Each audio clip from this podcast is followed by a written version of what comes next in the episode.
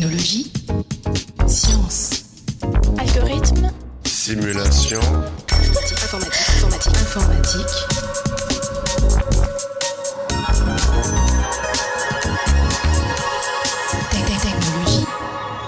Chers auditeurs et auditrices, bienvenue dans ce 83e épisode du podcast Interstice. Aujourd'hui, nous nous intéressons à la notion de recherche reproductible, allant de pair avec la question de la transparence des travaux scientifiques. Pour en discuter, nous recevons Arnaud Legrand, chercheur CNRS au sein du laboratoire d'informatique de Grenoble et responsable de l'équipe de recherche Polaris d'INRIA Grenoble-Rhône-Alpes. Arnaud Legrand, bonjour. Bonjour.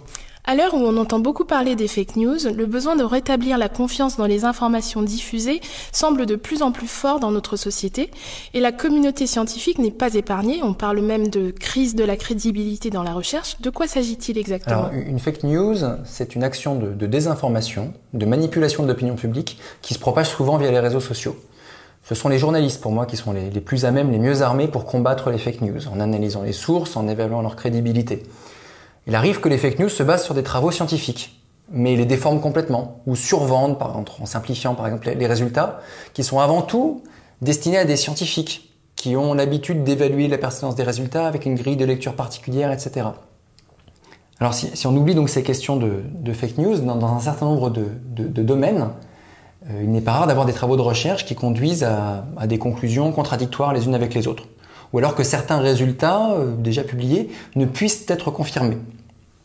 Et pour peu que les domaines soient un petit peu médiatisés, santé, vaccins, nutrition, psychologie, euh, réchauffement climatique, euh, ces incohérences peuvent agiter suffisamment une communauté pour que l'opinion publique soit mise au courant.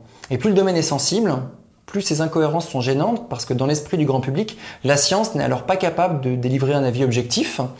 Et alors c'est la bonne excuse à toutes les dérives. Plus besoin de croire à la science qui raconte n'importe quoi, etc. Mais quelles sont les raisons de ces incohérences? Le premier point, c'est que la, la contradiction, ça fait partie du processus scientifique. Donc il n'est pas forcément surprenant d'avoir des incohérences. Maintenant, si on regarde des incohérences qui sont souvent euh, médiatisées, quand on parle de crise de la reproductibilité, de crise de crédibilité, etc., les premières raisons qu'on voit apparaître, c'est les raisons un petit peu conspirationnistes, où on va dire mais les gens ont triché, il y a de la fraude, il y a de la manipulation volontaire, soit pour des raisons de lobbying, soit pour des raisons de carriérisme. Ça jette le discrédit sur toute une communauté de chercheurs qui sont plutôt honnêtes dans la grande majorité. Par contre, ce qui, ce qui peut se passer, euh, c'est qu'on ait des résultats qui soient en apparence contradictoires. C'est-à-dire qu'on a euh, deux résultats qui sont publiés dans deux articles qui disent voilà, euh, il se passe ci, et l'autre qui dit le contraire, mais ces articles, ces résultats, ils ont un contexte. Et il se peut que le contexte soit pas suffisamment spécifique, précisé, pour que, bah, en fait, les deux aient raison, mais en fait, on n'arrive pas bien à distinguer exactement dans quel contexte ça s'applique. C'est pour se prémunir de ce genre de, problème qu'on utilise des statistiques, des plans d'expérience, des études contrôlées. Enfin, il y a, y a un dernier point pour lequel on peut avoir des incohérences, c'est les erreurs de calcul, qui peuvent être assez courantes. Et c'est là que l'informatique intervient?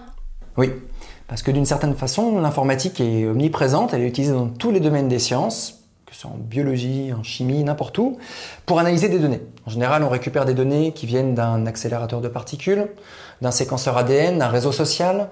On, transforme ces données sous forme de tableaux, on calcule des statistiques, on fait des visualisations, on regarde ces données, à partir de là on se dit on refait d'autres calculs et ainsi de suite, on prend des décisions, on fait des hypothèses et à partir de ce qu'on voit, on continue. Et, et des erreurs dans tout ce traitement peuvent apparaître à chaque étape. Et bien souvent, un résultat scientifique, ça se traduit par une publication, un article qui va faire 8 à 10 pages. Et donc dans ces 8 à 10 pages, on a perdu euh, tout ce processus de transformation de données, d'analyse, de remise en question, d'aller-retour, qui a peut-être duré un an. Et donc c'est très difficile de comprendre tout ce processus-là, de trouver les erreurs potentielles s'il y en a. Et souvent, il est impossible de revenir en arrière pour corriger quelque chose quand bien même vous l'auriez trouvé parce qu'on n'a pas toutes les données, on n'a pas tous les codes. Donc voilà. Donc il y a un certain nombre d'exemples euh, assez célèbres en, biologie qui ont, motivé l'adoption de bonnes pratiques de développement logiciel. Donc dans tous les cas, complètement exposer le processus de collecte, de traitement, d'analyse des données, c'est la meilleure façon de permettre à d'autres de corriger les problèmes éventuels. Donc c'est ce qu'on entend par recherche reproductible. Quels sont les enjeux autour de cette problématique? La recherche reproductible, c'est l'ensemble des techniques qui permettent d'exposer toutes les étapes du processus de recherche et de le mettre à la disposition de la communauté scientifique. L'objectif derrière tout ça, c'est de permettre de vérifier les résultats, de les comprendre et de les réutiliser.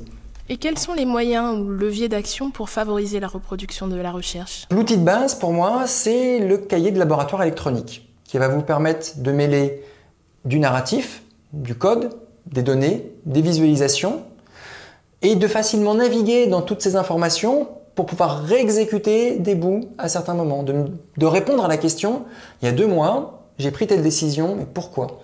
Et si je change telle décision et que j'analyse des choses différemment, qu'est-ce que ça change pour la suite? Est-ce que je peux redérouler mon processus maintenant? Y a-t-il des outils ou méthodes à la disposition des scientifiques?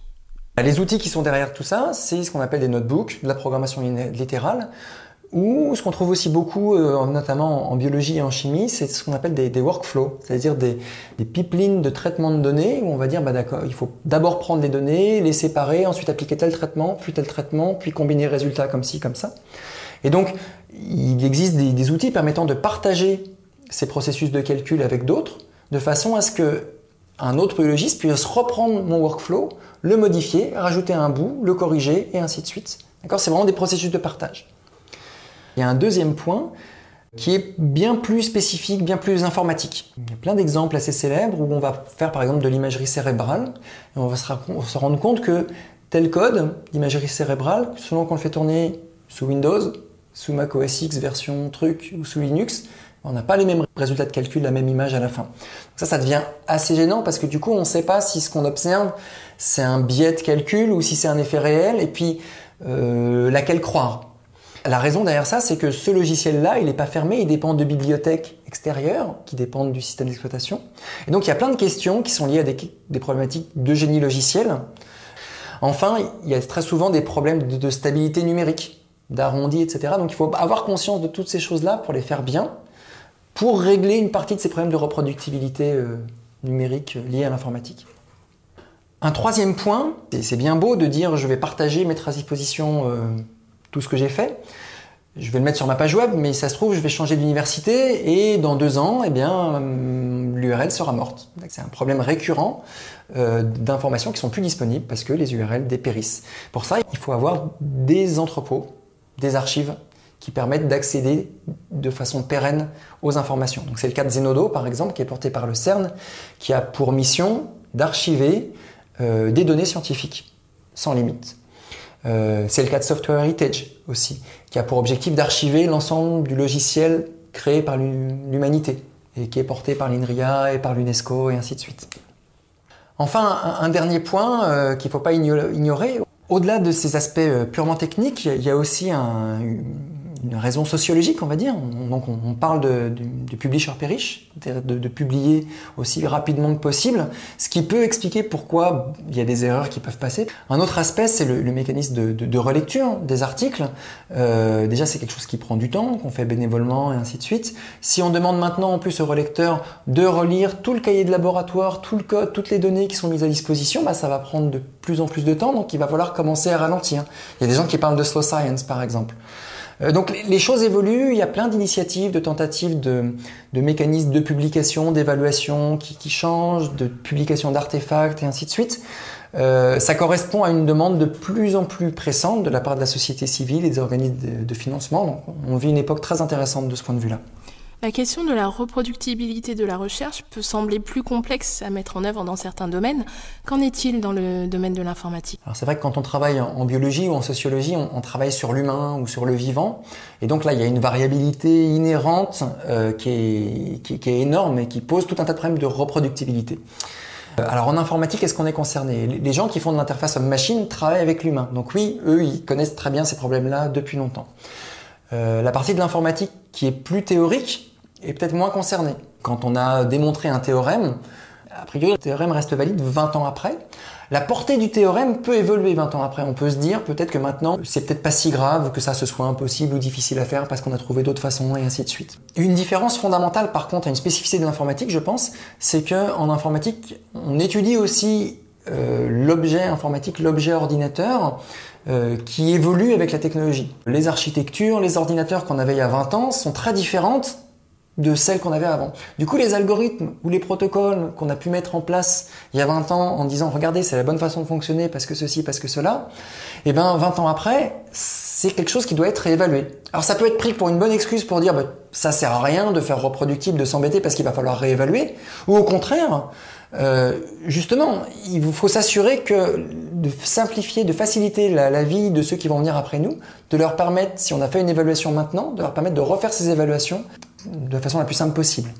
Enfin, un point important, au-delà des, plateformes, c'est que souvent, en informatique, il y a des domaines où on travaille sur des données euh, qui peuvent être assez spécifiques. Par exemple, quand on fait de l'intelligence artificielle, de l'apprentissage, on apprend à reconnaître des choses, on a des gros jeux de données, et donc une grosse partie de, ces travaux, en fait, est, empirique. Et à partir du moment où il y a de l'empirisme et un rapport à l'expérience, que c'est une composante essentielle, eh ben, il va falloir adopter une méthodologie qui est adaptée. Donc en informatique, je pense qu'on a énormément à apprendre des autres sciences, des autres disciplines, et on a aussi beaucoup à apporter. C'est très complémentaire. Est-ce qu'il y a de la recherche à faire sur la recherche reproductible ou est-ce uniquement un problème méthodologique ou technique? Je pense que ce n'est pas uniquement un problème méthodologique ou technique. Les, les, problématiques de reproductibilité donnent naissance à de nouvelles questions. Je vais vous donner juste un exemple avec le projet Software Heritage que j'évoquais tout à l'heure. Donc imaginez, vous avez dans un seul entrepôt informatique tout le code jamais écrit par l'humanité. C'est énorme. Comment est-ce qu'on fait pour naviguer dans un tel objet? Comment est-ce qu'on fait pour dire tiens, tel morceau de code qui est à tel endroit ressemble furieusement à tel autre morceau de code qui est à tel, tel et tel endroit? Il est possible qu'il l'ait réutilisé. Donc comment est-ce qu'on peut reconstruire cette histoire et ces liens entre ces différentes questions? C'est presque de la généalogie qu'on est en train de faire. Ensuite, à partir du moment où tel morceau de code a évolué au cours du temps, a été corrigé, amélioré, est-ce que cette amélioration pourrait être réutilisée à tel endroit ou pas? Est-ce qu'on pourrait propager? Pour les gens qui font du travail sur la sécurité informatique ou du génie logiciel, ils peuvent avoir des méthodes par exemple de détection de bugs et de correction automatique. Est-ce qu'on est capable à partir de là d'utiliser cet entrepôt pour appliquer ces correctifs de bugs à la volée? Donc ça, c'est des, questions euh, nouvelles qu'on ne peut se poser qu'à partir du moment où on a accès à toutes ces informations, à partir du moment où on fait de la recherche reproductible. Donc si demain on a envie de se lancer, comment on fait concrètement? Avec deux collègues, euh, Christophe Pouza, qui est neurobiologiste dans un labo de statistique, et Konrad Hinsen, qui est euh, physicien dans un laboratoire de, biochimie. On a décidé de faire un MOOC pour présenter les bases, on va dire.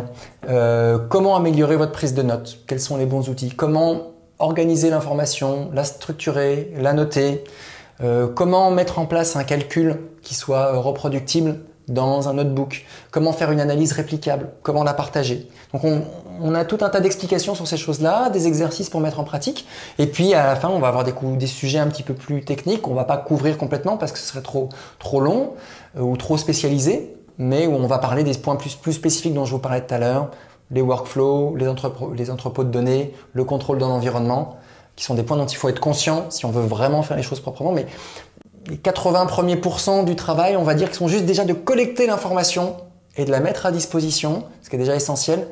Ça, c'est des choses qu'on va essayer de couvrir dans ce MOOC. Arnaud Legrand, merci d'avoir accepté cet entretien. Merci à vous. Chers auditeurs et auditrices, à la prochaine et n'oubliez pas les sciences du numérique sur Interstice.